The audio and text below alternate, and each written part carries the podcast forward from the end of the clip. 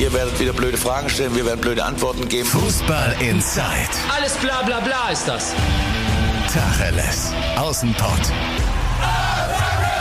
Der Fußball-Podcast mit den Experten von Funke Sport und den Lokalradios im Ruhrgebiet. Ja, gestern ordentliches Gewitter im Ruhrgebiet, das richtig war drunter gekommen. Ordentlich Donner, Blitze, Regen und ich würde mal behaupten, heute könnte es auch wieder ein bisschen rumsen. Schließlich sind wir dafür bekannt. Und wenn ich sage wir, dann meine ich die beiden Funke Sportreporter Marian Laske und äh, Andreas Ernst. Tag, ihr beiden. Moin. Hallo. Und meine Wenigkeit, Timo Düngen, der Mann vom Radio. Und Marian, du warst im Gegensatz zu Andi und mir letzte Woche nicht in unserer Runde. Und Andi und ich mussten zugeben, wir sind weder äh, noch nicht so richtig in EM-Stimmung und wir trauen der deutschen Fußballnationalmannschaft jetzt nicht so viel zu bei dieser Europameisterschaft. Kannst du irgendwie komplett dagegenhalten? Hast du eine komplett andere Meinung? Ähm, ja, also EM-Stimmung macht sich, glaube ich, generell noch nicht so breit. Äh, ist, glaube ich, aber auch logisch, weil ja generell alles derzeit immer noch sehr gedämpft ist durch die Corona-Pandemie. Ich glaube, wenn das Turnier dann losgeht, dann äh, ja, dann wird es sich schon natürlich, was heißt Begeisterung, aber auf jeden Fall ein sehr großes Interesse logischerweise auf die EM richten, weil dann jeder, jeden Tag Spiele sind und äh, ja, man dann doch eben auf die EM guckt und die dann, glaube ich, schon auch eine gewisse Begeisterung auslösen wird und kann. Ähm, ja, was die deutsche Nationalmannschaft angeht, bin ich der Meinung, dass sie eigentlich einen ziemlich starken Kader hat. Äh, ist natürlich die Frage, was am, Ende ja. da, was am Ende da rausgeholt wird, aber ich traue der Mannschaft eigentlich schon ganz schön viel zu. Ich halte halt Testspiele und Qualifikationsspiele im Vorfeld immer nur bedingt aussagekräftig, selbst so eine bittere Niederlage wie gegen Spanien, das ist halt immer alles mitten in der Saison, alles so zwischendurch, man sieht sich nur kurz. Äh, jetzt ist halt die Vorbereitung, dann geht das Turnier los und ich traue der Mannschaft dann schon eine Menge zu. Ähm, ja, also ich bin gespannt. Ich finde, der Kader ist echt ein sehr spannender Kader. Es gibt eine Menge gestandene Persönlichkeiten, die auch schon große Erfolge gefeiert haben. Es gibt ein paar jüngere, äh, die jetzt große Erfolge gefeiert haben, wie zum Beispiel die Profis vom FC Chelsea. Und ähm, ja, also ich glaube, da kann schon ganz schön was gehen. Ähm, klar, hängt wie immer viel natürlich auch direkt ab von dem Frankreich-Spiel, auch was so die Euphorie angeht und so, aber ich traue der Mannschaft schon einiges zu. Also es ist auf jeden Fall äh, würde ich sie, ähm, ja, das heißt jetzt in den Kreis der Favoriten, das ist wahrscheinlich zu hoch gegriffen, aber ich finde, so eine Mannschaft kann schon ins Finale kommen, äh, wenn es richtig läuft, wenn sich da vielleicht ein gewisser Flow entwickelt und wenn natürlich äh, ja die richtige Mischung gefunden wird aus defensiver Stabilität und ähm, ja dann einem Weg Tore zu erzielen. Kommt jetzt noch das Wort Turniermannschaft oder? Ich, ich habe ja auch die ganze Zeit drauf gewartet. Ich, ich genauso wollte ich fragen. Also äh, nach dem Motto, ja, Deutschland ist eine Turniermannschaft, das läuft schon. Nein, ich meine, sowas halte ich immer für völliger Quatsch, weil das ist ja immer ein anderer Kader und das äh, kann man ja nie so Aber Marian, bist du sicher, dass diese, dass die Ergebnisse nichts aussagen? Ich äh, habe jetzt ehrlicherweise ja, nicht alles, gesagt nicht, schon. Moment, nicht alles, nicht alle Vorbereitungsergebnisse im Kopf. Aber ich meine neulich von irgendeinem Kollegen an einer anderen Zeitung gelesen zu haben, dass es gerade im Fall der Nationalmannschaft 2018 gab so ein ganz furchtbar rumgekrümeltes 2 zu 1 gegen Saudi-Arabien oder so. Da hat man da schon irgendwie gesehen, boah, weißt du was, die Vorbereitungen, die, da waren sie jetzt ein bisschen zerstritten. Das äußert sich dann da auf dem Platz und da waren die, kommen die Jungs dann von der Champions Champions League erst zurück und so. Und jetzt, ich meine, gegen Dänemark, das war jetzt kein, das war jetzt kein Gemurmel, das muss man schon sagen. Ich fand das Spiel, ähm, also ich jetzt deutlich besser als so, wie es halt gemacht wurde. Mein Gott, die Dänen haben einmal aufs Tor geschossen und der Ball war drin. Und wenn die Deutschen halt nicht zweimal gegen die Latte, sondern zweimal in die Unterkante Latte, war ja gewinnt das Spiel 3-1 oder 3-0 und dann ist alles gut. Also das Spiel war völlig in Ordnung und das ohne die ganzen ähm, Champions League Finalisten. Also das war schon deutlich besser als die Spiele vor zwei Jahren zum Beispiel. Äh, aber meinst du, ich bin ja im Prinzip auch bei dir. Wenn wir jetzt in der Vorbereitung, du mit Dortmund und ich mit Schalke unterwegs sind, dann werden wir auf die Ergebnisse nichts geben. So, das ist ja völlig klar. Aber ja. ähm, im Fall der Nationalmannschaft, wenn du eine Mannschaft hast, die ganz kurz zusammen ist, die dann Trainingslager zusammen hat, wo du dann auch durch Ergebnisse eine gewisse Stimmung dir mitnimmst. Ja, also ich, ich sage ja nicht, dass es gar keine Aussagekraft hat, aber ich würde tatsächlich ich wäre bei so Testspielen immer sehr vorsichtig. Äh, ich gucke gerade nochmal, wenn ich es richtig sehe, ähm, 2014, da wurde am 13.05. 0 zu 0 gegen Polen gespielt im Vorfeld der WM. am 1.6., ich hoffe, ich sage das jetzt alles richtig, 2 zu 2 gegen Kamerun. Und dann gab es ein 6 zu 1 gegen Armenien, okay, im letzten Testspiel dann anscheinend. Äh, ja, ich meine, das war 2014. Also natürlich ist es dann am Ende halt äh, äh, klar, gut gelaufen, kommt es ja. dann äh, da erstmal darauf an, wie man dann natürlich in so ein Turnier steigt und ob sich äh, einsteigt und ob sich da so eine gewisse Euphorie entwickelt. Ich meine, ich glaube, das ist nicht von der Hand zu weisen. Und ja, ich finde schon so Testspiele ähm, und gerade auch die Spiele vor so einem Turnier, äh, also wann war das 2006, als noch 4-1 gegen Italien verloren wurde, Anfang des Jahres und dann kam es zum Sommermärchen. Ähm, das sind halt immer Spiele, die mitten in einer Saison stattfinden, wo jeder Spieler gerade wichtigere Themen hat als die Nationalmannschaft. Klar, ich meine ja auch nicht die, die Spiele wie im Testspiele unter der Saison, die äh, genau, halt auch nicht um. aber davon geht, so ja so die, davon geht ja jetzt derzeit so die schlechte Stimmung aus, würde ich sagen. Ne? Gerade auch so die Niederlage ja. gegen Spanien, die natürlich auch sehr sehr schlecht und sehr schlimm war. Deswegen würde ich trotzdem nicht sagen, dass Deutschland automatisch gegen Spanien bei, äh, bei der EM verlieren müsste, wenn sie jetzt auf die treffen würden. Also ich würde der Mannschaft da schon zutrauen, auch zu gewinnen.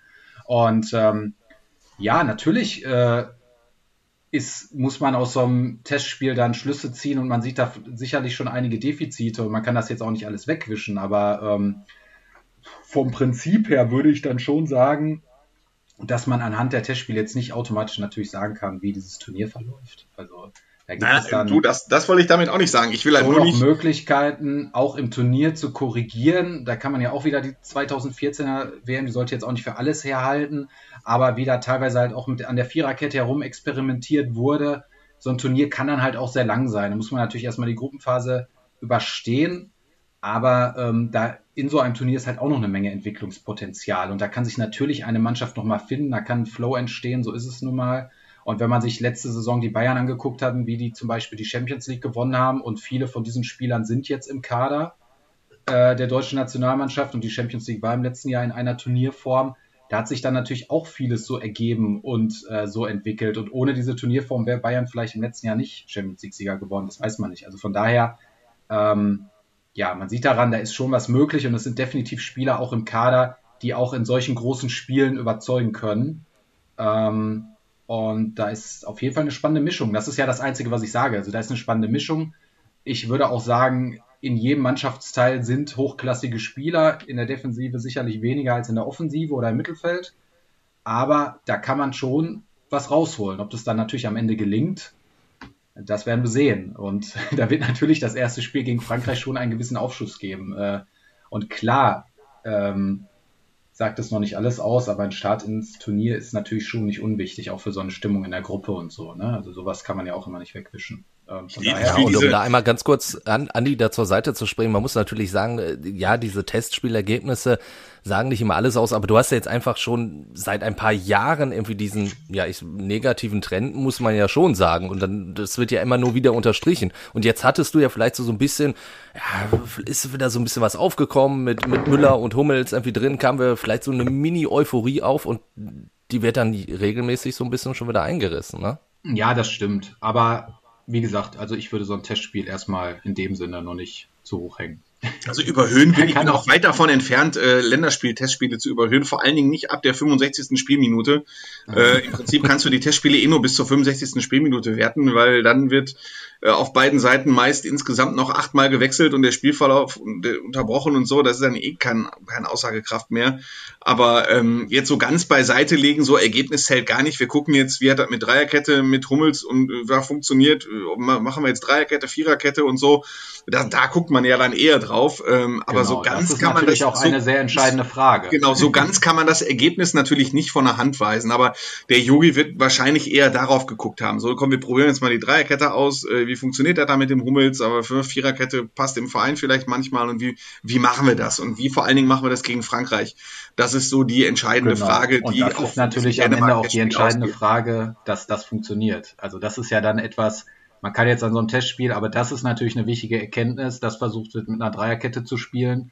Und dann ist natürlich, ja, wird es sehr wichtig sein, ob das am Ende aufgeht und funktioniert und ob darüber vielleicht eine gewisse defensive Stabilität kommt, ähm, weil das in der Offensive eine Menge gehen kann bei all den Spielern. Ich glaube, da sind wir uns einig, oder? Also es ist jetzt nicht Äh, also da muss sich, glaube ich, Deutschland vom Kader her nicht vor Nein, da geht's, da geht's jetzt um so Fragen, spielt jetzt Groß oder Gündogan zum Beispiel. So, das ist jetzt auch eine schöne Diskussion, aber ähm, egal wen, wer dahin, wer da spielt, du hast Weltklasse so, ne? Ja. Oder wer, wer spielt von Kimmich Groß Gündogan? Wer, welche beiden spielen da? Das ist dreimal absolute Weltklasse und äh, da hast du eigentlich keine Schwierigkeiten. Ja, also und wenn man Harvard und Werner im Champions League Finale ja. gesehen hat, dann sieht man halt schon, dass da eine Menge Power kommt. Ähm, also ich sage ja damit nicht, dass Deutschland jetzt Frankreich direkt schlägt, das wollte ich damit gar nicht sagen. Ich wollte nur sagen, so diese negative Stimmung, die kann ich natürlich verstehen, weil es echt viele schlechte Auftritte gab und äh, jetzt derzeit auch es so wenig gibt, was so richtig Euphorie macht. Aber ich finde halt, wenn man jetzt mal sich den Kader anschaut, wenn man sieht, dass ein großer Teil davon eben auch die Stütze des FC Bayerns ist, wo eine Zeit lang mal darüber diskutiert wurde, ob das die beste Mannschaft der Welt ist. Und äh, ja, viele von den Spielern spielen eben auch in der Nationalmannschaft und die sind beim FC Bayern jetzt keine Mitläufer, sondern Führungsspieler. Ähm, dann merkt man ja schon, dass da eine Menge Potenzial ist. Das heißt noch lange nicht, dass dieses Turnier unbedingt erfolgreich ist, weil bei Frankreich ist auch ein Riesenpotenzial und wer sich den portugiesischen Kader anguckt, der würde, glaube ich, sogar auf die Idee kommen, dass der stärker ist als 2016, als da, wo sie den Titel gewonnen haben. Äh, von daher ähm, heißt es noch lange nicht, dass Deutschland ein, über, ein erfolgreiches Turnier spielt. Ich würde halt nur sagen, die Grundlage dafür ist schon da. Also das kann schon etwas werden. Äh, Dafür muss natürlich dann ja die richtigen taktischen Schlüsse gezogen werden. Es muss ein richtiges Konzept gefunden werden und natürlich äh, muss dann auch irgendwas entstehen in der Mannschaft. Das ist bei so einer Turnierform eben schon wichtig. Ne? Also es ist natürlich, man hängt da lange aufeinander ab, äh, lange miteinander rum und irgendwie ist dann schon wichtig, dass da so ein gewisser Mannschaftsgeist entsteht. Ähm, genau. Und natürlich kann man anhand der Testspiele ist jetzt auch Quatsch, dass man die alle wegwischen muss. Da gebe ich dir ja recht, Andi. Wollte halt nur sagen, am Ende ist es halt ein Testspiel und auch der FC Bayern verliert manchmal Testspiele sogar sehr hoch und äh, startet dann in die Bundesliga mit sechs Siegen oder so. Ne? Das ist halt, am Ende wird in einem Testspiel viel ausprobiert, du bist mitten in so einer Vorbereitung. Da kann man halt nicht alles anhand des Ergebnisses ablesen, aber man darf es natürlich auch nicht wegwischen, weil das stimmt, 2018 gab es ja schon viele Hinweise darauf, dass dieses Turnier vielleicht nicht so gut verläuft. Trotzdem hat man auch da wenn man sich die Vorrunde anguckt, gab es trotzdem die Möglichkeit weiterzukommen und wer weiß, wie es dann gelaufen wäre. Ne? Also ja, Deutschland hatte aber gut die einfachste Gruppe, glaube ich, äh, in der WM-Geschichte und da nicht weiterzukommen. Ein ganz schlechtes Turnier war. Das will, ich, das will ich ja nicht sagen, dass das ein ganz schlechtes Turnier war. Nur wenn man sich jetzt zum Beispiel das entscheidende Spiel anguckt, kann das natürlich am Ende auch anders laufen. Und dann weißt du natürlich auch am Ende nicht, wie es ausgeht. Das wollte ich damit nur sagen, mit so einer Turnierdynamik, die es irgendwie ja schon gibt. Also da, das kann man ja auch nicht von der Hand weisen. Also wenn dann ein Spiel mal gut läuft, vielleicht auch mal glücklich gut läuft, dann kann das natürlich was auslösen. Guck also ein bisschen habe ich 2014, ja. da hat ein 1-0-Sieg gegen die USA dann zum Weiterkommen gereicht. Das zweite Spiel war ein 2-2 gegen Ghana. Jeder kann sich noch an das Algerien-Spiel erinnern. Da merkt man ja. halt auch, in so einem Turnier läuft auch nicht von Anfang an alles so rund, dass man weiß, wow, die werden Weltmeister. Ne? Also das sind natürlich dann auch Entwicklungsschritte. So. Ja. Was ich aber sagen kann, ich habe mich jetzt schon ein bisschen mehr jetzt damit beschäftigt seit äh, dem Podcast vor einer Woche und ähm, es ist jetzt nicht so, dass man so selbstbewusst ins Turnier gehen kann wie bei vielen anderen Yogi Löw Turnieren. So 2018 war so, ja, also Titelverteidigung, da war ja so der Grundtenor der Gesellschaft, der Titelverteidigung, also spielen da noch andere Mannschaften mit, also die können gleich alle sich abmelden, so, ne? Dann war 2018, 2016 war er zwei Jahre Weltmeister, da hieß es nur so, ja gut, egal wie wir im Finale kriegen, ja, hauen wir auch 5-0 weg. 2014 war Brasilien, da war eher so, ja, also schon eine geile Mannschaft, aber mein Gott, Südamerika hat noch nie einen Weltmeistertitel gewonnen, aber wer, wenn nicht wir? 2012 war auch dieses Selbstbewusstsein, ja, also wir können jetzt alle wegputzen, dann haben wir jetzt gezeigt und äh, jetzt sind wir mal wieder dran mit dem Titel. So, also das waren so, so Titel Selbstverständlichkeits, Selbstbewusstsein so ungefähr. Und ja, jetzt geht man in ein Turnier und denkt, oh, Frankreich, erstes Spiel, ach du Scheiße. Und dann noch Portugal, yes, ist Maria und Josef. Das wird ja nie im Leben nie was. Also es ist so eine Art Grundskepsis, will ich eher so äh, äh, unter den Fans vorhanden. Ich sehe das ähnlich wie du. Ähm, also Einzelspielerqualität ist ohne Frage da, um ähm, mit Hilfe einer Turnierdynamik äh, mit und einer, einem günstigen Verlauf äh, sehr weit zu kommen. Aber mit, ich bin halt dabei zu sagen, da muss es schon eine Turnierdynamik und einen günstigen Spielverlauf mit Gegnern geben, damit man weit kommen kann. Ich finde nicht, dass die Selbstverständlichkeit da ist zu sagen, die hauen Frankreich weg, die hauen Portugal weg, die hauen Ungarn nee. weg und wenn sie dann im Achtelfinale Spanien kriegen, scheißegal und Holland kriegen, scheißegal. so, ne, also so eine Selbstverständlichkeit ist in diesem Jahr nicht gegeben. Nee, das wollte ich auch nicht sagen. Ich wollte nur sagen, manchmal klingt es ja schon so rüber, als wäre da quasi kaum eine Chance und das sehe ich halt auch nicht so. Also ich sehe da schon das Potenzial, in dieser Gruppe weiterzukommen und dann sich auch mit anderen gegen andere Mannschaften bestehen zu können. Das sehe ich auf jeden Fall, dieses Potenzial. Ich gebe dir natürlich recht. Äh, ja, Frankreich würde ich auch als Favorit in dieser Gruppe sehen, ganz klar. Also die sind derzeit sicherlich wahrscheinlich die beste Mannschaft an der Welt auf nationaler Ebene. Auch wenn das natürlich immer schwierig ist, in solche Kategorien das zu packen, aber auf jeden Fall eine herausragende Mannschaft. Und Portugal ist halt sehr spannend. Also von daher, da gebe ich dir recht. So, dieses Selbstbewusstsein kann man natürlich nicht haben, aber auf jeden Fall steckt in dieser Truppe schon was drin. Also da bin ich dann halt, ich bin halt einfach sehr gespannt. Also ich finde, wenn man es jetzt nur sportlich sieht, kann man auf dieses Turnier schon so in dem Sinne Lust haben, dass es auf jeden Fall sehr interessante Spiele werden. Und ich finde, Deutschland-Frankreich direkt zu Beginn ist schon ein Knaller, auf den man dann eben auch Lust haben kann. Das würde ja. ich schon sagen. Ja. Du hast ja auch gerade gesagt, steckt einiges drin in der Mannschaft, äh, zum Beispiel drei Champions League-Sieger ja. und, und Lust auf, auf Fußball machen. Also ich meine, wir haben, sehen uns jetzt das erste Mal nach diesem Champions League-Finale. Also ich finde, das, das hat richtig Lust gemacht. Also zum einen, ich hatte das Gefühl, 14.000 äh, Leute in Porto, das war ein Hexenkessel.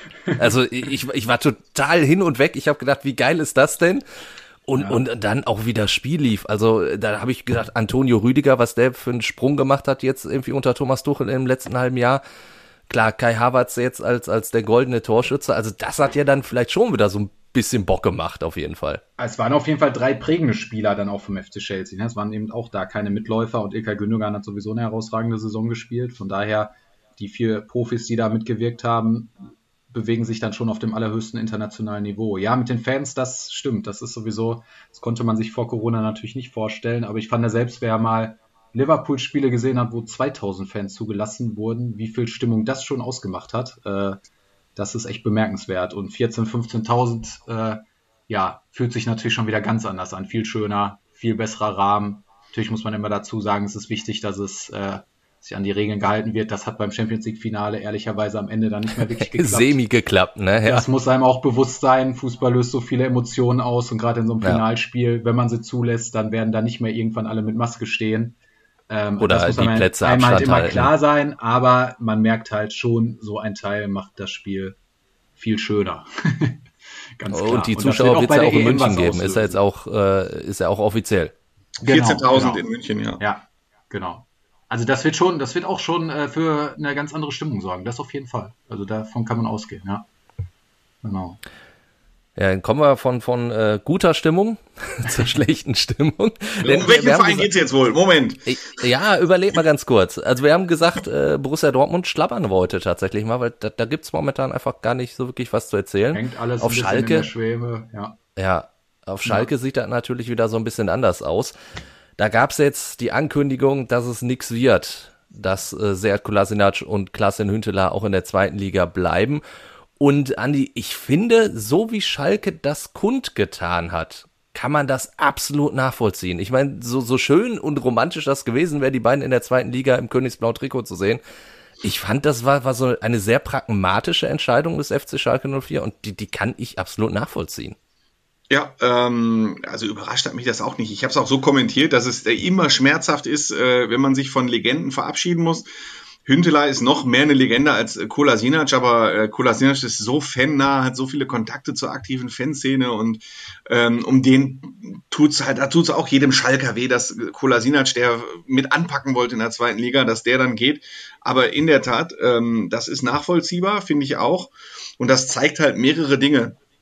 Ähm, erstens, ähm, Schalke hat einfach im Moment wirklich gar kein Geld, gar ja. kein Geld, null ähm, wenn, ich meine, Klaas-Jan Hünteler und Kolasinac, also zu konkreten Verhandlungen ist es erstmal gar nicht gekommen. So. Ähm, sie haben einfach äh, die Bereitschaft eingeholt, dass sie theoretisch ähm, möglich gewesen, also dass sie theoretisch die Bereitschaft gehabt hätten, komm, frag mich mal, macht mir mal ein Angebot, vielleicht gehe ich mit euch in die zweite Liga, ich will wieder anpacken. Nicht mal dazu ist es gekommen, weil Schalke selbst geringstmögliche Konditionen für die beiden Spieler erstmal nicht hätte erfüllen können. Zweitens, es gibt aktuell einfach nicht genug Kaderplätze. Schalke hat sich intern in der Kaderplanung eine, ähm, eine Grenze gesetzt. Das heißt, äh, man hat, ich kann mir vorstellen, es sind 30 Spieler, dass Schalke maximal 30 Spieler unter Vertrag haben darf. Und ähm, die Grenze ist jetzt so allmählich erreicht. Das heißt, Schalke kann erstmal keine externen Leute verpflichten, bevor nicht Spiele abgegeben worden sind. Jetzt ist aber der Transfermarkt um es jetzt mal so Tacheles aus dem Pott mäßig zu sagen, total im Arsch. Also beziehungsweise wir haben den 4. Juni, die Transferperiode dauert bis 31. August. Ähm, 95 Prozent aller Profivereine haben einfach jetzt noch gar nicht die Not, den Kader zusammenstellen zu müssen. Schon gar nicht, wenn sie einen Spieler verpflichten wollen, der ähm, beim FC Schalke 04 unter Vertrag steht. Äh, das heißt, ein Spieler, der sowieso im Zweifel von Woche zu Woche günstiger wird. Ja. Das heißt, Schalke hat keine Kohle, um die beiden zu bezahlen und Schalke hat keinen Kaderplatz, um die beiden unterzubringen. Das sind schon mal zwei absolute Top-Gründe. Und der dritte, der auch noch dazu kommt, ist, ähm, für die Positionen brauchen sie halt im Moment keinen. Bei Seat Kolasinac, der ist linker Außenverteidiger mit äh, Nebenposition äh, defensives Mittelfeld. Für die linke Außenverteidigerposition hat Schalke zwei Leute in äh, Chalanoglu, den U19-Spieler, und äh, Thomas äh, Owejan, den Linksverteidigern sind sie von Alkmaar ausleihen. Fürs defensive Mittelfeld haben sie auch schon genug mit Danny Latza, Viktor Palsson, Florian Flick, äh, Bosdogan im Zweifel. Sprich, sie brauchen Kolasinac von der Position her nicht und Hünteler auch nicht. Also äh, sie haben Simon Terodde, der als äh, Stürmer Nummer eins eingeplant ist, ein ähnlicher Stürmertyp. Ja. Und wenn Schalke mit zwei Stürmern spielen sollte, dann mit Sicherheit nicht mit Terodde und Hünteler, sondern der zweite das Stürmer nicht wäre unbedingt dann, der Sprintersturm. Ja. Wäre dann gewiss ein anderer. Und ähm, zudem hat Schalke noch zu viele Stürmer unter Vertrag. Schalke hat unter Vertrag noch Simon Terodde, Matthew Hoppy, Marc Uth, Benito Raman, äh, Ahmed Kutucu, ähm, Rabbi Matondo, die sind alle noch unter Vertrag. Wenn du jetzt noch Huntela verlängerst, dann hat das zwar sehr viel, äh, löst das sehr viel Emotionen aus, aber das wäre dann Stürmer Nummer sieben, der unter Vertrag ist. Und wenn du schon einen Kaderplatz, die halt im Moment sehr rar gesät sind, vergibst, dann gibt's halt andere Plätze, ähm, auf denen es im Moment noch keinen gibt. Es gibt noch keinen Spielmacher, es gibt noch keine offensiven Außen, die Terodde mal mit Flanken füttern. Das sind Jungs, die du jetzt holen musst. Und nicht eine Vertragsverlängerung äh, der romantischen Art mit Kolasinac und Huntela. Das tut jetzt sehr weh, ist klar, aber absolut nachvollziehbar. Und äh, es heißt ja jetzt nicht, dass es zum Beispiel Kolasinac ist 27, der ist so ein Herzblutschalker. Äh, sollte so nochmal mit 32 zurückkommen. Eine Richtung nach oben gehen, äh, eine Liga nach oben gehen, dann kannst du dir vorstellen, dann ist der äh, Kulasina steht sofort wieder auf der Matte, egal wer dann gerade Sportvorstand ist. Ja, Huntela ist halt schade, der beendet jetzt seine Karriere, seine große Karriere mit dem Abstieg, aber alleine dafür, dass er den Meistertitel mit Ajax aufgegeben hat, um mit Schalke gegen den Abstieg zu spielen, allein dafür äh, hat er einen Platz in der Ehrenkabine verdient. Ein ganz, ganz, ganz großer Schalker, das muss man schon sagen. Und äh, weiß ich nicht, dass ich da jetzt was wüsste, weiß Gott nicht. Ähm, aber es gibt da sicherlich viele Möglichkeiten, den noch irgendwie einzubinden, dass, dass das für den Hunter auf Schalke einfach nicht gewesen ist, mit diesem, mit diesem Abstieg zu gehen. Wäre auf jeden Fall schön und, und auch verdient, wenn Klaas-Jan Hünteler irgendwie auf Schalke nochmal irgendeine Funktion bekommt. Da, da wird es garantiert eine Möglichkeit geben. Was natürlich echt schwierig ist, du hast das ja auch schon gesagt, jetzt Abgänge zu forcieren. Also du kannst es nicht. Du hast auch schon gesagt, na, das wissen die anderen Vereine ja auch. Die natürlich warten die, weil die, die Spieler halt immer ja billiger werden, weil Schalke sie irgendwann loswerden muss. Und ähm, es gibt ja dann auch natürlich Spieler an, anhand denen du das wirklich erkennen kannst. Also Marc Uth, den wirst du höchstwahrscheinlich jetzt auch ablösefrei abgeben an den, äh, an den ersten FC Köln. Dann hast du, obwohl der ablösefrei gekommen ist, natürlich auch ein, ein riesen Minusgeschäft gefahren. Ne? Ähm, vor allen Dingen weißt du gar nicht, ob du den jetzt los wirst. Marc Uth und die Verhandlungen, ja, mit wem, mit wem hat, mit wem hat Marc Uth verhandelt beim ersten FC Köln? Ja, das Beziehungsweise stimmt, der ja. Berater und äh, Schalke 04, die haben alle mit Horst Held verhandelt. Jetzt ist Horst Held nicht mehr da, du hast eine neue sportliche Leitung. Und die muss ich erstmal neu sortieren. Und vielleicht machen die eine ganz andere Kaderplanung, als Horst Held hatte. Und vielleicht spielt Marc Uth dann keine Rolle mehr. Das ist alles jetzt möglich. Ne? Also äh, seitdem die sportliche Leitung gewechselt hat beim ersten FC Köln, ähm, ist es jetzt nicht wahrscheinlicher geworden, dass Marc Uth wechselt. Also um den Wegtransfer muss Schalke jetzt auch wieder ein bisschen zittern, beziehungsweise um die möglichen Konditionen. Es ist halt wirklich sehr schwierig und ähm, das Problem für Schalke ist, Schalke ist nicht in der handelnden Rolle. Schalke ist in der abwartenden Position. Schalke muss nur abwarten, was machen die anderen. Und wenn die anderen nichts machen, die Saisonvorbereitung auf dem Platz beginnt in äh, 13 Tagen. Die treffen sich zu den ersten Laktat- und Corona- und was weiß ich Tests äh, in 10 Tagen. Innerhalb der nächsten 10 Tage wirst du nicht alle Karteileichen los. Und die haben jetzt schon beschlossen, Trainingsgruppe 2 wird es nicht geben. Das heißt, all die Leute, die sie loswerden wollen, die, ne, die einfach irre Verträge haben, die stehen alle mit auf dem Rasen. Das sind ähm, die Spieler, äh, Spieler wie ähm, Nastasic und Sané und äh, Mascarell und ähm, für meinetwegen auch äh, Arid, Ud, Serda, ähm, die stehen da alle auf dem Platz. Und du bist halt echt chancenlos. Sebastian Rudi auch. Ja. Die stehen alle auf dem Platz am äh, 14. oder 17. Juni und äh, das hat natürlich gleich mehrere Sorgen.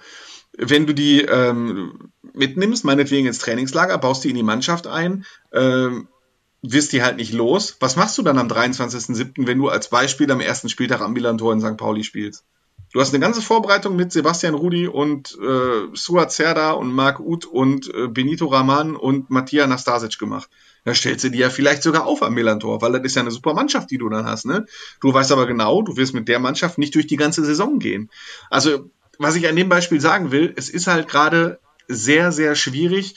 Das Wort habe ich in den vergangenen Wochen schon häufiger mal bemüht. Schalke ist in einer unfassbaren Zwickmühle, ähm, was, diese, was diesen neuen Kader angeht. Sie haben die sich selbst, sie haben, diese interne Grenze, und wenn sie keinen Spieler abgeben, und da sind sie nicht in der handelnden Rolle, weil sie kein, also gut, sie könnten natürlich auf den Markt gehen und sagen, äh, Suazerla gibt's umsonst, äh, ja, dann würden sie natürlich relativ schnell loswerden. Nur das wollen sie natürlich nicht. So, keiner will Suazerla für Uma abgeben oder, oder Amin Arid für Uma abgeben. Ähm, und besonders viel Geld für ähm, äh, Abfindungen hat Schalke jetzt auch nicht. Also auch das sind halt schwierige Verhandlungen.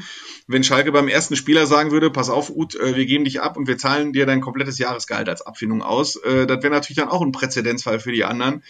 Ja. Also es ist gerade eine sehr schwierige, verfahrene Situation, in der Schalke sich befindet und ähm, ja, also Vor allen Dingen, äh, du, die, die Spieler, die du abgibst, die müssten ja erstmal überhaupt dieses Gehalt, was ihnen auf Schalke garantiert ist momentan, wenn sie bleiben würden, müssten die anderen Vereine ja erstmal zahlen. Also da, da glaube ich, findest du auch nicht so viele. So ist es. So ist es. Ja, ganz einfach. Also die haben einfach unfassbare, die Kollegen vom Kicker haben es ja äh, teilweise veröffentlicht, ja. Ähm, was zum Beispiel Matthias Nastasic mit 30.000 Euro pro Punkt. Pro Punkt. Pro Punkt. Das ist pro Wahnsinn. Punkt. Also äh, anstelle von Matthias Nastasic würde ich Schalke 04 auch ziemlich gut finden. Also ja. ich glaube 30.000 Euro pro Punkt. Also das ist glaube ich ein Porsche pro Sieg. Ja, das ist auch ein echt ein großes äh, Problem bei Vereinen, wenn sich viele solche äh, Vertragsverlängerungen oder Transfers äh, nicht als äh, ja als so heraus planmäßig herausstellen, wie man sie eingeplant hat und dann eigentlich schon auf so einer Gehaltsstufe in der Bundesliga ja eigentlich ist. Das ist ja das Spannende. Das Schalke ist ja auf einer Gehaltsstufe in der Bundesliga, wo man schon so im oberen Drittel ist und man dann halt solche Spieler einfach nicht mehr los wird, weil die natürlich logischerweise, ist ja auch verständlich, nicht auf Geld verzichten wollen. Und, jetzt, äh, ist, jetzt, jetzt ist natürlich der Schalker Abstieg beispiellos, würde ich sagen, in der Bundesliga-Geschichte. Ja. Tasmania damals ähm, war ja absehbar. Die sind da ein Nachrücker gewesen und hatten einfach keine konkurrenzfähige Mannschaft. Und die Verträge, über die wir jetzt reden, die wurden abgeschlossen zu einer Zeit, in der Schalke entweder auf dem Weg war, Vizemeister zu werden oder gerade Vizemeister war und sich für ja. die Champions League qualifiziert hat und äh, gerade noch diese super Millionen hatte, ohne jetzt das auf die Jahre zuordnen zu können. Ne? Die hatten mal einen Sané verkauft äh, 2016 und Kera verkauft 2017. Das war so dieses, A, haben wir Tafelsilber, dass wir ordentlich verkloppen können. B, sind wir jetzt äh, Vizemeister. C, haben wir jetzt Tedesco, den neuen Wundertrainer, der uns jetzt hier immer in der Champions League halten wird.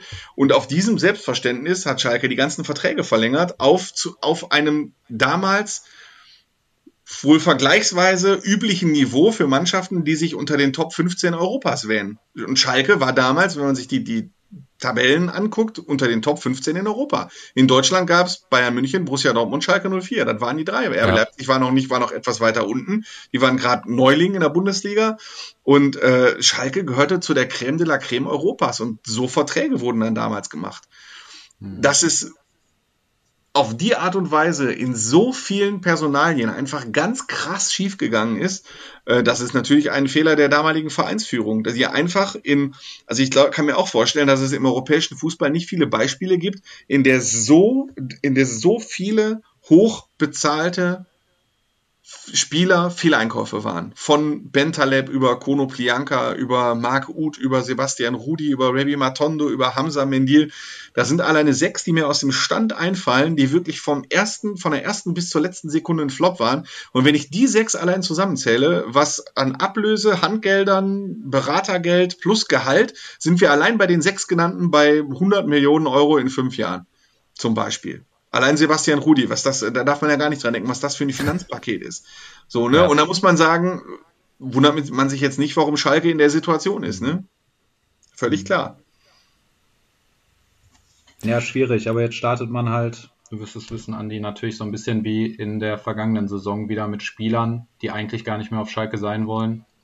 Ja, also äh, die Frage ist, die, also die große Frage ist, Marian, wollen die Spieler das wirklich? Also ähm, es kann natürlich auch als Spieler aus Spielersicht ja. sein, dass die dann äh, gucken jetzt irgendwie auf ihren Kalender und auf die Einladung, die sie vom Verein bekommen haben. Äh, pass auf, du hast hier am 14. Juni um XY Uhr zum äh, Laktattest bei uns auf der Matte zu stehen. So, und die Einladung hat Sebastian Rudi gekriegt, die hat Amina Ried gekriegt, die hat Marc Uth gekriegt und äh, die werden ja alle überhaupt gar keine Lust haben, da am 14. Juni auf der Matte zu stehen. Vielleicht äh, ne, sagen die sich selber auch, komm, gib mir mal zwei Wochen Sonderurlaub, ich will mir einen neuen Verein suchen suchen oder ähm, pass auf, ich äh, einige mich jetzt schon mit ja. dem neuen Verein, äh, ne, ich gehe da mal ein bisschen runter von meinen Forderungen oder so, kann alles passieren. Aber das sind halt Hoffnungen, da ist Schalke auf andere angewiesen. Und das ist das Schalker Problem, auf andere angewiesen Aber zu sein, nicht selbst handeln zu können. Es sei denn, sie sagen halt, wir geben dir, zahlen dir jetzt das ganze Gehalt aus. Wollen sie aber auch nicht. So, also Schalke ist ja nicht, nicht handlungsfähig, aber nur ganz bedingt selber handlungsfähig aktuell. Auch Ozan Kabak zum Beispiel, der von Liverpool kommt, auch der muss ja. am 14. Nee, Quatsch, der ist mit ja. der Türkei äh, bei der EM dabei, ne? Der muss nicht auf der Matte stehen. Müsste er aber theoretisch, wenn er kein EM-Fahrer wäre. Mhm. Aber um da einmal kurz äh, Marian ja recht zu geben, es ist ja bei Marc Uth ist es ja tatsächlich, sollte er dann wirklich beim Trainingsstart auf dem Platz stehen, genau die gleiche Situation. Er will weg, ich meine, und dass er unbedingt zum ersten FC Köln will, das wussten wir letztes Jahr schon, das wissen wir aller spätestens seit dem letzten Bundesligaspieltag, wo er sagt, ja. ich will nicht spielen, ich könnte ja Köln in die zweite Liga schießen. Mhm. Ähm, da hast du ja wirklich haargenau die gleiche Situation wie vor einem Jahr, weil da konnte Köln Ut nicht bezahlen von der Ablöse her. Man konnte sich da auch nicht einigen und dann hast du den ja ein Jahr im Kader gehabt. Und also das ja, macht ja im ersten Jahr stand in der Startelf gegen den FC Bayern Sebastian Rudi, äh, Bentaleb meine ich, auch ja. Marc Uth, weiß ich nicht. Ja. Also da wird ja. einem so alles eigentlich Spieler, die von Schalke schon verjagt wurden äh, und äh, natürlich deswegen dann wahrscheinlich auch nicht mehr die Wahnsinnsmotivation auf den Club haben. Also jetzt unabhängig davon, dass das natürlich auch Gründe hat. Ich will das jetzt nicht, da jetzt nicht irgendwem die Schuld geben, aber das ist natürlich dann eine ganz schwierige Situation. Das ist für jeden Trainer unendlich schwierig, das ist für eine Mannschaft schwierig. Ja, das ist äh, blöd. Es wäre natürlich für Schalke wesentlich besser, wenn sie das geregelt kriegen, aber äh, nach allem, was Andi gesagt hat, ähm, ja, äh, wird das schwierig. Also man kann natürlich sagen, hat ein Spieler darauf Lust, aber ich meine, Sebastian Rudi, wie alt ist der jetzt? Äh, 31. Muss man halt schon auf eine Menge Geld verzichten. Gut, andererseits hat er natürlich auch in seinem Leben schon sehr viel Geld verdient, aber klar, kannst du dir so einen hohen Vertrag wird er nicht nochmal kriegen. Ähm, ja. Nein. Ja. Ja. genau so ist es. Aber ich glaube, bei Marc Uth, ähm, das jetzt, Marc Uth ist jetzt noch eine besondere Personalie. Also der ist jetzt, wird jetzt sicherlich nie mehr Fanliebling werden auf Schalke. Und äh, mhm. beim ersten Training äh, auf dem Rasen werden dann wahrscheinlich 500 Leute zugelassen werden. Und ich glaube nicht, dass Marc Uth da große Lust hat. Äh, Wobei ich sogar dann, sagen muss, ich weiß nicht, ob du, aber so zu Beginn der letzten Saison hatte man schon das Gefühl, dass Marc Uth sich da schon einbringt, oder? Und auch versucht, äh, da wirklich äh, also jetzt keiner ist, der sich da irgendwie aufgibt oder so, ne? Ja, also letztes Jahr alles schlecht gelaufen ist. Also du hast recht, das gehört auch, auch zur sagen, ne? Wahrheit. Ne? also auf dem Platz ähm, war er zumindest auch wirklich nach Ablauf der Vorbereitung einer der Hoffnungsträger. Das ist ohne Zweifel so, ja. weil im Prinzip jeder wusste, Marc Uth ist, äh, will eigentlich zum ersten FC Köln zurück. Der ist Kölner, das ist seine Heimatstadt, seine Freundin wohnt da und äh, der ist da häufig und ähm, FC ist sein Lieblingsverein. So, das wusste halt jeder, aber er hat äh, ist doch sehr professionell gelöst. Also das muss man schon sagen. Äh, in der Anfangsphase am Ende ist er natürlich mit allen anderen auch untergegangen.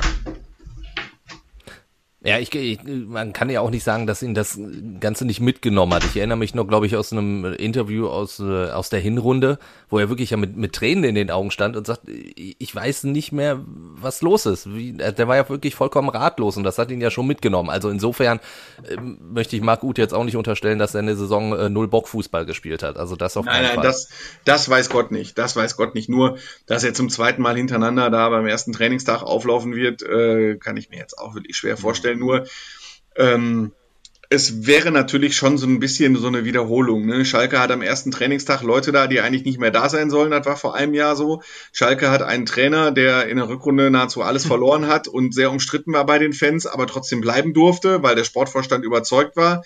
Trifft alles nicht nur auf David Wagner vor einem Jahr zu, sondern wirklich Wort für Wort alles auch auf Dimitrios Gramotzis. Das wäre also fast original die gleiche äh, Voraussetzung wie vor einem Jahr auch. Und das ist halt vor einem Jahr so richtig in die Hose gegangen. Ne? Ja. Und die Gefahr besteht natürlich auch, aber ich bin jetzt weit davon entfernt, zu negativ an die Sache rangehen zu wollen. Ähm, neue Saison, neue Chance. Ähm, und vielleicht geschehen ja noch irgendwelche Wunder und derjenige, der im Moment mit der Schalke Voodoo-Puppe oben sitzt und immer nur piekst und piekst und piekst, verliert dann irgendwann seine Nadel oder so. Das kann ja alles passieren.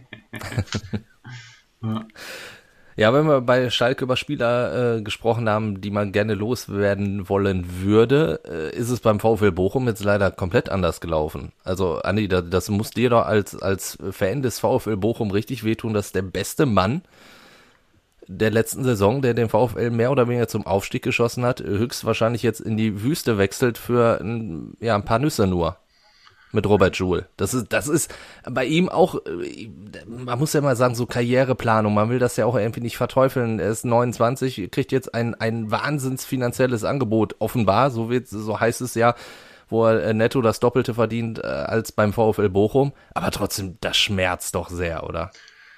Ach, Timo. Also, ich will es mal so sagen. ähm, ich, als ich ähm, als mein Ziel, als es mein Ziel war, Bundesliga-Reporter zu werden und ich dann noch so relativ fan-unromantisch, das ist jetzt, weiß ich, 15, 20 Jahre her, als Student äh, mit dem VfL durch ganz Deutschland gereist bin, ähm, da hätte ich wahrscheinlich mal eine Nacht schlecht geschlafen, wenn ich mitkriege, dass der beste Mann, und das war Robert Joule in der Tat, den Verein verlässt, aber so nach äh, 14 Jahren Einblick in den Profifußball haben wir diese romantische es, Sicht es verloren. überrascht ja. mich einfach wirklich nix mehr und ähm, ja, mein Gott, also es ist verdammt ärgerlich, weil der VfL jetzt wirklich einen guten Plan B haben muss. Robert Joule war der beste Spieler der zweiten Bundesliga-Saison in der aktuell abgelaufenen Saison. Äh, man zeigt es zeigt mal wieder wirklich eindeutig, ähm, worum es bei vielen oder den meisten Spielern geht möglichst früh ausgesorgt zu haben. Und äh, Robert Joule hat sicherlich nicht ausgesorgt, wenn er jetzt zwei Jahre noch beim VfL Bochum zu den aktuellen Konditionen spielt. Der ist auch schon 29. Wechselt er jetzt mal schön für ein Jahr nach Dubai, ist es wahrscheinlicher, dass der mit 35 nie wieder arbeiten muss. Und ja. Ja, mein Gott, hat halt wirtschaftliche Gründe. Also ich will den auch gar, ich will das auch also wirklich. Ich würde immer sagen, ich kann so einen Wechsel dann noch mehr verstehen, als wenn irgendein internationaler äh, Topstar, der schon in seinem Leben 50 Millionen Euro verdient hat, nochmal irgendwo dahin wechselt und dann nochmal 10 Millionen kriegt. So, so ne? also nochmal, ich will. Jemandem ist es halt so. Ja. Ich möchte, da dass du noch nicht so viel Geld also, verdient, dann überlegst du natürlich, da würden wir wahrscheinlich alle überlegen. Ja. Es ist aber natürlich schon sehr bitter, dass er nicht diese Bundesliga-Saison spielen will, ne? Als ja. einer der wichtigsten Spieler. Das ist natürlich schon aus sportlicher Sicht ich finde das genau. schade, persönlich natürlich. Natürlich ja. ist so eine Enttäuschung dabei, dass man, äh, dass er offenbar doch eher ein, ein sehr egoistischer Spieler ist, der jetzt, dem jetzt der Mannschaftserfolg in die Bundesliga aufgestiegen zu sein, gar nicht so viel bedeutet im Vergleich zu dem, was er, ähm, was er jetzt mit dem VfL, was, was er jetzt erreicht in Dubai vor 500 Zuschauern. Ich will es aber jetzt nicht verteufeln. Ich will es jetzt nicht verteufeln. Ich sehe das so wie Marian. Also ich gebe dir dieses Zitat von Kalle Rummenigge ähm, der dann gesagt hat, wenn einer 15 Millionen Euro im Jahr verdient äh, und der dann noch sagt, äh, das Angebot über 19,5 Millionen Euro im Jahr ist mir aber zu wenig. Da wird's dann schon wieder ein bisschen unglaubwürdig so, ne? Oder aber das von, von Robert Joule will ich jetzt nicht verteufeln. Wer weiß, ob nicht persönlich genauso gehandelt hätten. Genauso ist das bei den Schalke-Verträgen auch. Die werden nie wieder so dicke Arbeitsverträge kriegen und äh, sollen die jetzt alleine sagen, oh nee, der FC Schalke 04, der Arbeitgeber, der bedeutet mir jetzt so viel, ich verzichte jetzt mal auf zweieinhalb Millionen Euro. Also ich wüsste nicht, welcher Spieler das jetzt so machen würde. Ähm, der jetzt nicht zwingend eingeplant ist. Also dementsprechend ver verurteile ich das nicht. Es ist für den VfL ganz, ganz, ganz bitter. Ähm, es ist für die Fans echt schade und du musst die Mannschaft jetzt echt jetzt nicht auf links drehen oder so, ne? Aber so die Qualität nochmal zu finden äh, und eine Konstellation zu finden, in der das passt, ist halt schwierig. Was die ganze Geschichte natürlich jetzt auch noch bitterer macht, also ich bin da bei euch, man kann das nicht verteufeln. Also ich meine, klar, wie gesagt, der will nochmal ordentlich Geld mitnehmen. Das ist menschlich, das, das kann man, glaube ich, nachvollziehen, aber was natürlich besonders bitter für den VfL ist, dass es ja diese, diese festgeschriebene Ablösesumme gibt, dass er nicht für allzu viel dann jetzt äh, ja. wechselt. Aber auch da, der VfL hat ja auch gesagt, wenn wir nicht so eine Klausel reingeschrieben hätten, hätten wir Robert Joule wahrscheinlich nie bekommen. Also ist ja auch immer eine Krux, ne? ja, es ist immer besser, keine festgeschriebene ja. Ausstiegsklausel zu haben. Aber manche Clubs kriegen halt anders die Spieler nicht. Äh, da haben dann die Spieler manchmal schon die Macht. Siehe BVB, der für Erling Haaland wieder eine, der wollte keine Klausel mehr machen für Erling Haaland, hat er trotzdem eine gemacht. Äh, ja. Ähm, ja, die Spieler haben manchmal dann natürlich die Macht. Ähm, aber ist für einen Verein immer sehr bitter, natürlich. Also wer da ja gut, sag mal so, also in dem Fall wäre kann ich es auch verstehen, würde ich dem Sebastian Schinzel das keinen Vorwurf machen. Als Robert Joule im Januar 2020 kam, äh, hat sich, glaube ich, ganz Bochum äh, fünf Monate lang gefragt, wie man den überhaupt ausspricht. Weil niemand, ja, weil niemand vermutet hätte, ähm, dass Robert Joule so, so dermaßen durchstartet äh, hätten wir wahrscheinlich, wenn wir die Vertragskonditionen damals gewusst hätten, 350.000 Euro Ablöse, wer soll so viel Kohle für den bezahlen? So, ne? Also ähm, das war schon okay, dass man das, dass er es damals so gemacht hat und äh, ja, lieber so, dass er den VfL in die Bundesliga geschossen hat und jetzt für wenig geht, als äh, dass der VfL weiter irgendwo in der zweiten Bundesliga rumkrebsen würde und äh, sie den auch ein Jahr an der Backe hätten. Da nehme ich doch lieber den Aufstieg und äh, dass man ihn jetzt leider ersetzen muss. Ja, Aufstieg ist auch das gute Stichwort für unser äh, letztes Thema, nämlich die Regionalliga West. Denn äh, da kommt es zum Showdown jetzt am Wochenende, so heißt es immer, zwischen dem BVB 2 und äh, Rot-Weiß Essen. RWE drei Punkte hinterm BVB, also eigentlich liegen die Karten ganz klar in der Hand von, von Dortmund. Allerdings gibt's ja jetzt diesen Einspruch, das heißt, wir werden ja definitiv keinen definitiven Aufsteiger erleben an diesem Wochenende. Es äh, hat auch irgendwie schon, also ich meine, man kann das auch wieder so nachvollziehen, dass Rot-Weiß Essen sagt, wir probieren alles. Aber habt ihr nicht auch so das Gefühl, ist jetzt so ein kleines Geschmäckle hat's vielleicht, dass es diesen Einspruch gibt? Also vielleicht, äh, Andi, du, du, du sitzt da die ganze Zeit schon so, jetzt will ich aber auch erklären, was, was ja, dieser Einspruch also, das ist erklären normalerweise. Hat, ne? Das ist ich, ich, bin hier in Essen und ich sehe quasi durch die Milchglastür unseres dieses äh, dieser Aufnahme hier sehe ich Martin Herms, der äh, oh. natürlich sich das super leise. auskennt mit und das alles auch mit raus recherchiert hat und dann musste ich mir also dementsprechend weiß ich das alles nur, wie er mir es erklärt hat. Ähm, und natürlich äh, ist das so, eine, so ein Motto, komm, Rot-Weiß Essen muss es jetzt versuchen. Marian Chrisut genau ja. zusammen diesen Einspruch. Also es geht offenbar darum, also Borussia Dortmund 2 hatte Corona-Fälle. Genau. So. Und genau. die, äh, wegen dieser Corona-Fälle sind einige Spiele abgesagt worden.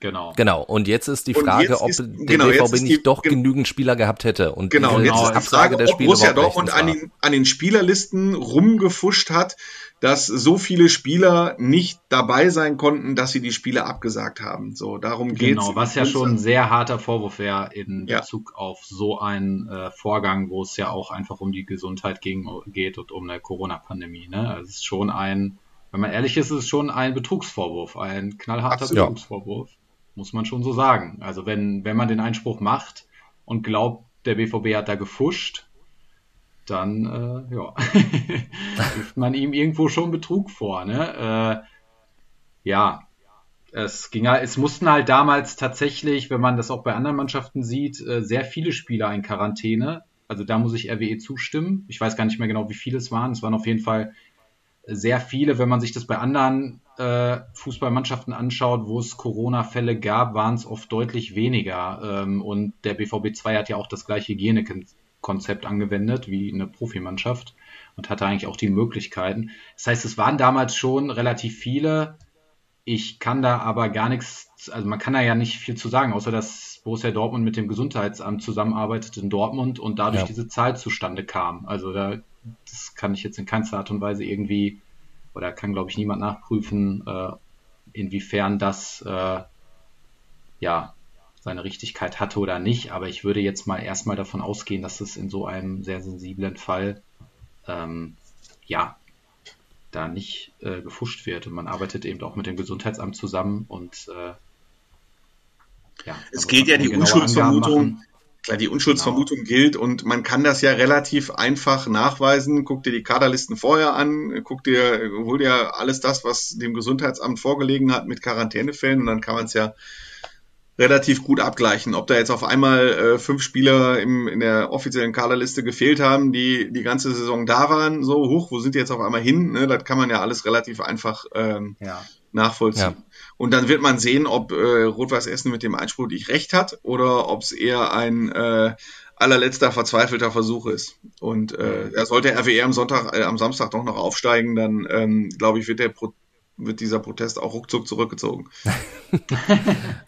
Äh, davon ist auszugehen. Die große Frage stellt sich auch, hat, hat die zweite Mannschaft von Borussia Dortmund damit überhaupt einen Vorteil gehabt? Genau, das ja, kann also man es ja wird auch ja noch so, mal einwerfen. Also ist es ne, weil überhaupt bei ein Holstein Vorteil? Kiel haben alle gesagt, oh mein Gott, die, die Armen, die müssen jetzt innerhalb der, der letzten zwei Wochen in der Liga alles durchballern.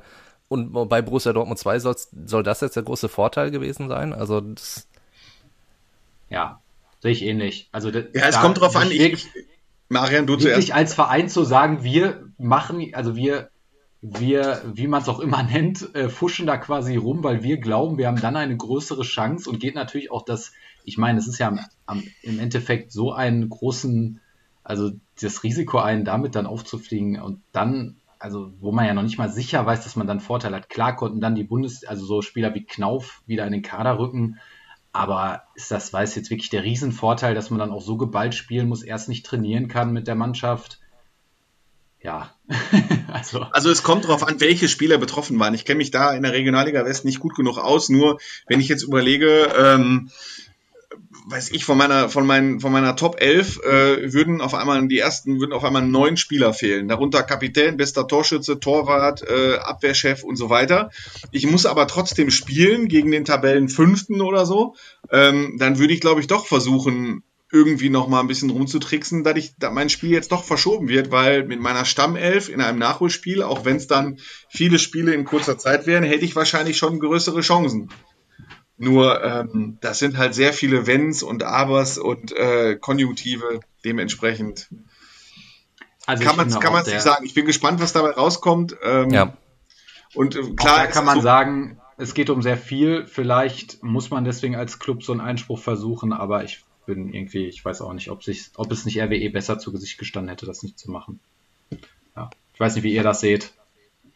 Ja, ich sage ja, es, es, für mich hat's ein Geschmäckle. Also insofern, ähm, aber gut, vielleicht kann man wirklich so argumentieren, man sollte nichts unversucht lassen, irgendwie den, den Aufstieg nur zu Aber schaffen. man unterstellt da einem Kur- Konkurrenten natürlich schon ganz schön viel. Ne? Das muss Ja. man schon klar sagen. Also ohne jetzt irgendwie da die Dortmunder Brille auf, aufzusetzen zu wollen, aber es ist natürlich schon, ja, schon Vorgang, das zu machen. Ja. Naja, schauen wir mal. erstmal. Zumal es ja auch sportlich sportlich ist es ja jetzt könnte. erstmal interessant, was passiert. Also BVB Genau. 2 spielt noch gegen Wuppertal, das muss man erstmal gewinnen oder unentschieden spielen. Äh, ja. Völlig uninteressant ist das Finale auf jeden Fall nicht. nee, Auch und wenn deswegen wollen wir Dortmund das natürlich hinten raus auch noch tippen. Favoritenrolle Ja. ist. Ne? Ja. Ja, wie gesagt, dann, dann können wir das doch direkt tippen, wenn wir jetzt schon dabei sind. Äh, und schauen natürlich erstmal auf das Spiel von Rot-Weiß Essen bei Wegberg Beek.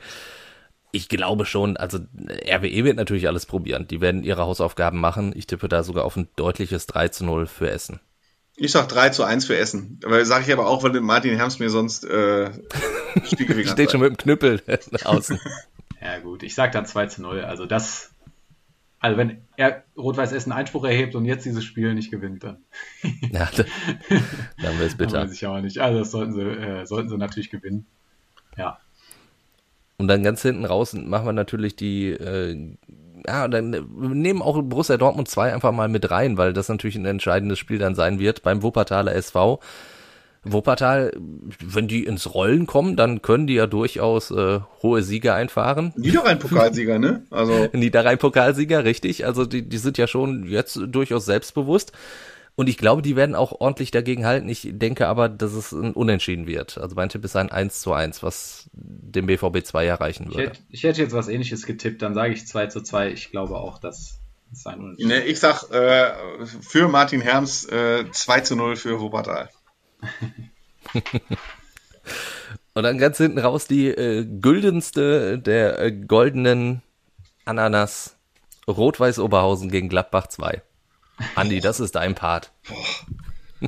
0 zu 0. Zwei Ananas, Doppelpunkt Ananas. 0 zu 0. Das wird absolut ein absolutes Sommer 0 zu 0. Ja, komm, dann sag ich, es wird ganz verrückt. Ein 3 zu 3. Ich, ich wäre auch bei dem Verrückten gewesen. Dann komm, sage ich 4-4. Wäre ein richtig schönes Spiel. Okay. Dann sind wir mal gespannt und dann können wir tatsächlich äh, schauen, ob wir dann nochmal wirklich eine Runde machen, wo wir alle Tipps jetzt auswerten werden. Das hatten wir ja zwischendrin schon mal gemacht, da hatten wir eine kleine Rangliste. Jetzt haben wir die letzten Tipps der Saison, also was dabei rausgekommen ist. Ansonsten muss ich sagen, hat es wieder sehr viel Spaß gemacht. Ich habe mich heute auf eine kurze Runde eingestellt. Wir waren aber gar nicht kurz, also es gab doch offenbar wieder einiges zu besprechen. Und äh, ja, dann würde ich sagen, wenn es noch irgendwelche Fragen, Anregungen gibt, dann schreibt uns das immer wieder gerne. Hallo at fußball-insight.com oder über die Fußball Insight Facebook-Seite. Und dann hören wir uns einfach nächste Woche wieder. Ciao. Ihr werdet wieder blöde Fragen stellen, wir werden blöde Antworten geben. Fußball Inside. Alles bla bla bla ist das. Tacheles. Außenpott. Der Fußball-Podcast mit den Experten von Funke Sport und den Lokalradios im Ruhrgebiet.